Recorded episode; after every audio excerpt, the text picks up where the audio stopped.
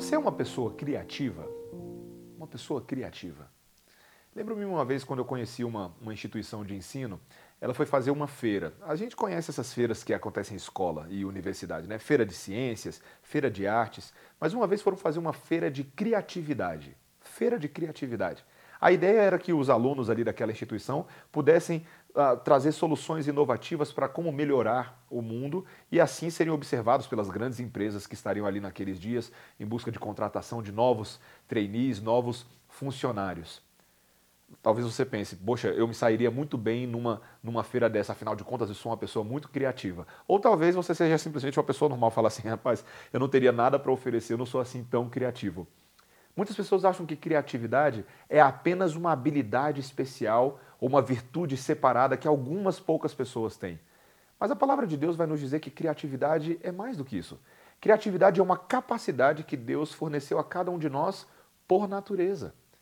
A palavra de Deus nos lembra lá em Gênesis capítulo 2, quando ah, nós temos ali a descrição da criação do homem, quando Deus cria o jardim do Éden e cria o homem para cultivar e guardar esse jardim, lá em Gênesis 2,15. Tomou, pois, o Senhor Deus ao homem e o colocou no jardim do Éden para o cultivar e o guardar. Nós estamos vendo ali a cena de um Deus criador que cria um homem à sua imagem e semelhança no, no quesito da criatividade.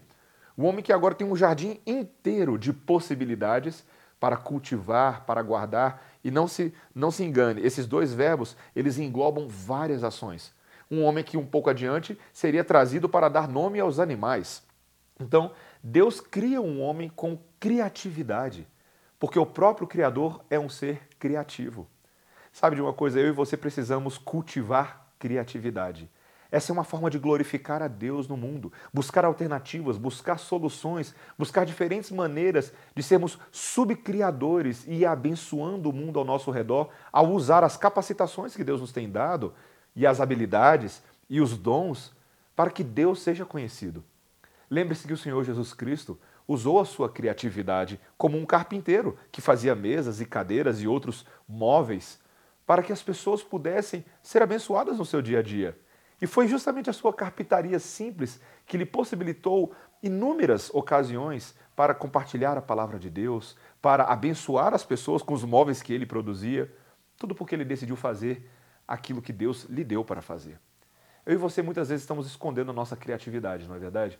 Estamos receosos e tímidos diante de um mundo de opções e acabamos não fazendo nada preguiçosamente. Eu te pergunto, você tem sido criativo? Você tem confiado no Deus que é o Criador de todas as coisas para lhe oferecer maneiras de resolver problemas e de abençoar as pessoas ao seu redor? Ouça o que a palavra de Deus tem a nos dizer. Nós fomos criados e salvos em Cristo Jesus para que essa criatividade venha à tona para a glória de Deus. Deus te abençoe, em nome de Jesus.